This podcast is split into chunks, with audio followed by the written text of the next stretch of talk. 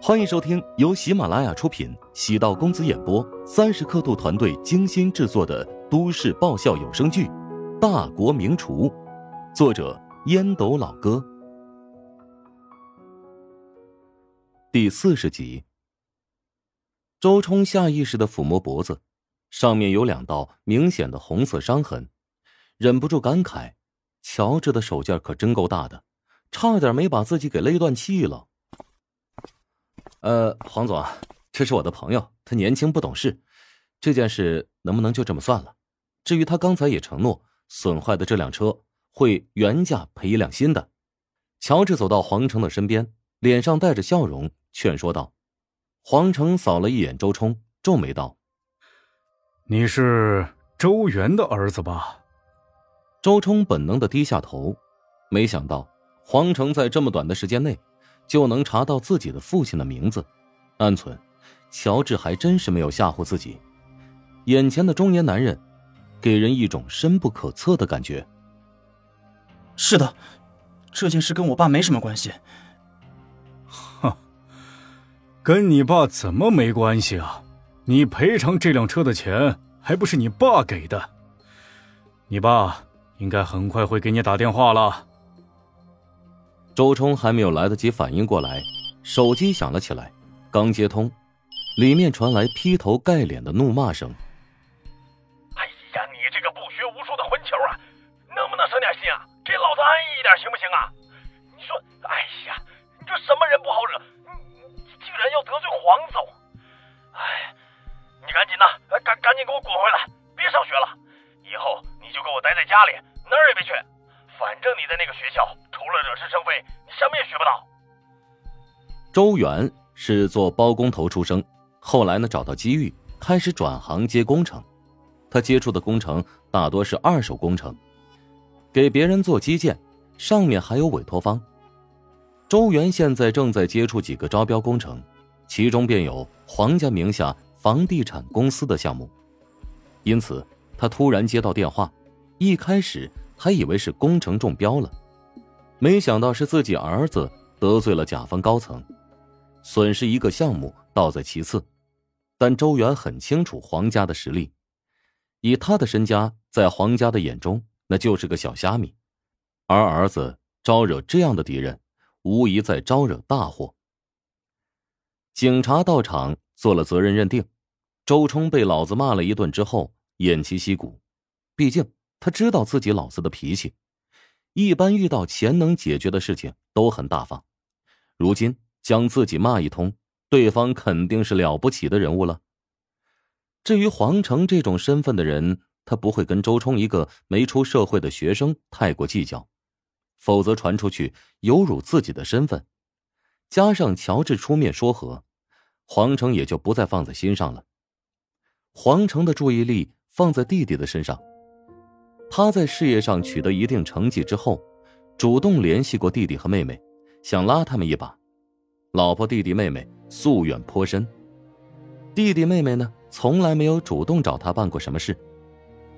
黄成在农夫山泉鸡汤的触发下，终于下定决心跟弟弟妹妹缓和关系。黄成和弟弟黄东、弟媳曹娟入席之后，尴尬的说道：“哎。”没想到会遇到这种事情，还真是让人意外呀。放心吧，我们已经报了警，责任全在对方。至于维修还是赔偿新车，那也是我会让人负责到底。黄成跟秘书招了招手，命令道：“那，想办法给我弟安排一辆代步车。”不用。黄东冷漠的说，曹娟在旁边。轻轻的拉了一下丈夫，拼命的使眼色。黄成知道黄东对自己有看法，解释道：“当年妈重病的消息，我真心不知道。为此，我也跟你嫂子发过火。事情过了这么多年了，我们这年纪也不小了，何必耿耿于怀呢？”包厢的门被重重的推开，出现一个三十六七岁的女子，黑亮的头发。尾巴微微弯曲，脸上涂抹着浓妆，唇上点缀着鲜亮的红润之色，身材约莫在一米六上下，保养的很好。有些事情不是说过去就能过去的，妈就吊着一口气等了你整整三天，最终实在看不清楚，让黄东扮演你的语气，他才愿意离开的。妹妹黄芳穿着一身卡其色风衣，站在门口，目光凌厉的说道：“黄成如今已经是皇家对外话事人，势头一时无二，但面对小妹的质问，还是无言以对。”哎我我错了，妈去世的时候，我也十分伤心的，但为了得到一些东西，必须要忍受很多的。嗯，现在我正努力的捡起失去的东西。感情不是垃圾，不是说能捡起来就能捡起来的。你还在这里做什么？不是说好今天是过来将事情说清楚的吗？难道你真的打算原谅他？黄东其实在犹豫，他呢？性格比较温和，不像妹妹这么暴躁，也不像黄成有决断。老婆曹娟在家里，在黄东的耳边吹过风。黄成现在混得这么好，要风得风，要雨得雨，只要黄东愿意，完全可以换一份稳定不错的好工作，家里的情况能够立即得到翻天覆地的改变。只是黄东转不过弯，非要跟黄成处处对立。黄芳见二哥不说话，掉头便准备离开。丁禅端着沙宝正好走入，两人撞了个满怀，他忍不住惊呼出声，失去平衡，左右晃动，托盘上的沙宝滑动，差点便要坠落在地。汤汁有些许溅出，滴落在他的胳膊上，瞬间烫出点点血泡。乔治跟在身后，一个箭步上前，右手捏住沙堡上端边缘。滚烫的沙堡，即使是最上端，温度也很高。乔治忍住剧痛，将沙堡搁在地上，也是直抽凉气。黄芳知道是自己转身匆忙所致，心生愧疚，连忙道歉：“，你们没事吧？”“ 没事，没事。”乔治苦笑，即使有事儿，也得说没事啊。